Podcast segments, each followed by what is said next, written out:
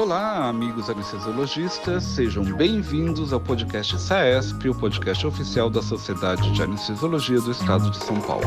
Você está comigo, Guilherme Barros, host desse podcast e primeiro secretário de nossa sociedade.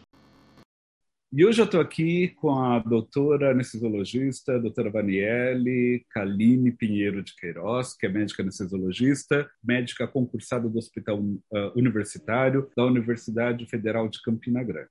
A Vaniele foi aluna aqui da pós-graduação da anestesiologia uh, da Unesp, da Faculdade de Medicina, e me orientanda. E nós produzimos, melhor, ela produziu um trabalho científico muito interessante que versa sobre o uso da lidocaína em PET, em analgesia pós-operatória, mais especificamente de pacientes uh, pós-cesariana.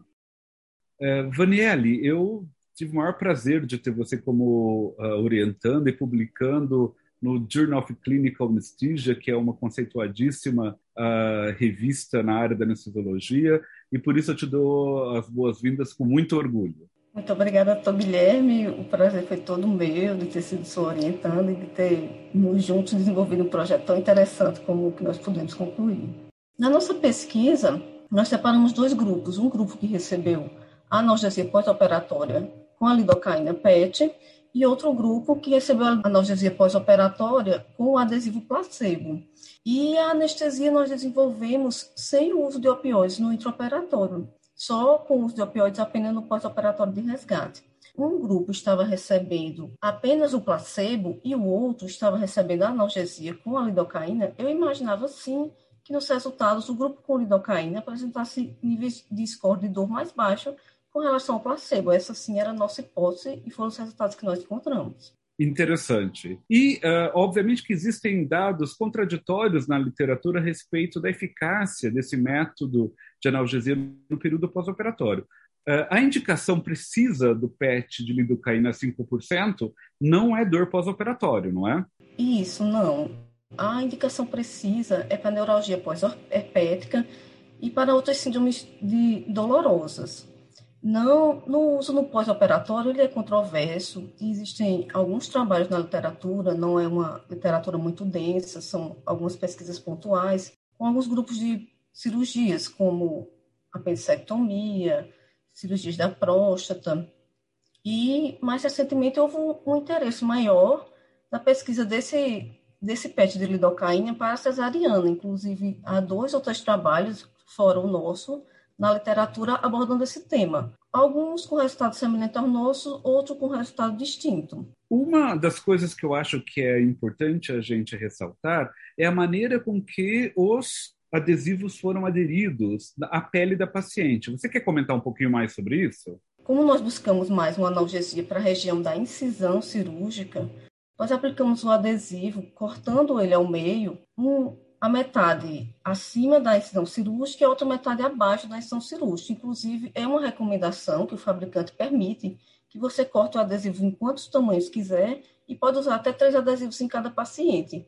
Então, com base em outras pesquisas e, e outras utilizações da literatura, nós utilizamos deste modo para buscar essa analgesia da ferida operatória. Entendo. Então, a gente, é, nós acreditamos que o efeito analgésico foi um efeito analgésico por aproximação, por assim dizer, ou seja, regional, e não pela absorção sistêmica da lidocaína, né? Porque existe um trabalho em que, inclusive, eles colocaram próximo à incisão, mas não com esse cuidado que nós tivemos de colocarmos metade do adesivo no bordo inferior e metade no bordo superior. Isso. Um outro trabalho buscou pesquisar a ação do, do anestésico, da lidocaína, nos nervos da região pélvica não só nessa analgesia da ferida operatória da pele. E eles não encontraram resultados é, satisfatórios. Encontraram que o grupo placebo e o grupo glidocaína foram em escolas de dor semelhantes e consumo de opioides no pós-operatório também semelhantes. Mas o nosso objetivo foi mais a analgesia da ferida operatória, tanto que para a analgesia das, das contrações uterinas, nós buscávamos fazer uma cobertura adequada com AINES, com a associação tenoxicam e dipirona fixo para as pacientes dos dois grupos. E mesmo assim a gente conseguiu é, resultados estatisticamente significativos nas variáveis. Isso, nós avaliamos o score de dor na primeira hora, a cada 10 minutos, e também no momento de 6 horas, de 12 horas, de 24 e de 36 horas.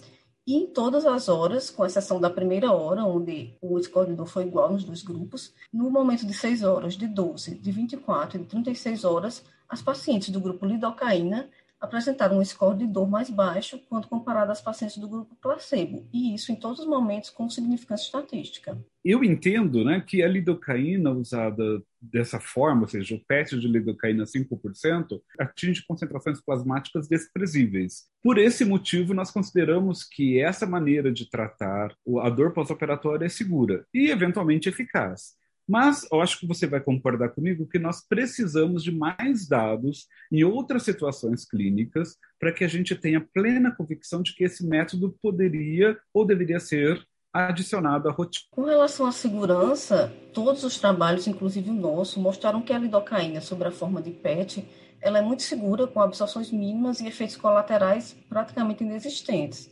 sendo o efeito colateral mais importante a presença de edema ou de prurido na região da aplicação do adesivo, que é um, um efeito muito simples.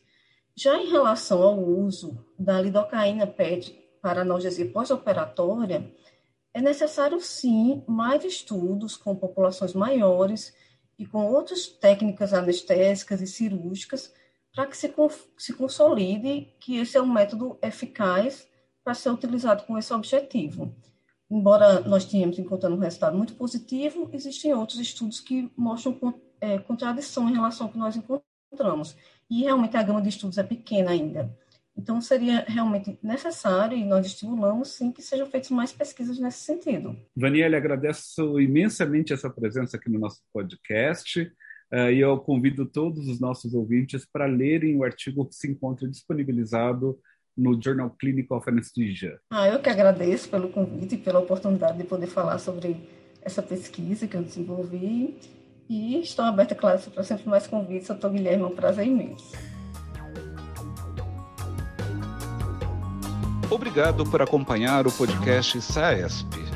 Não esqueça de compartilhar este programa com todos os seus colegas anestesiologistas, pois é para vocês que semanalmente fazemos este podcast. A SAESP está presente em todas as redes sociais. Busque por SAESP e siga nossa sociedade. Abraço.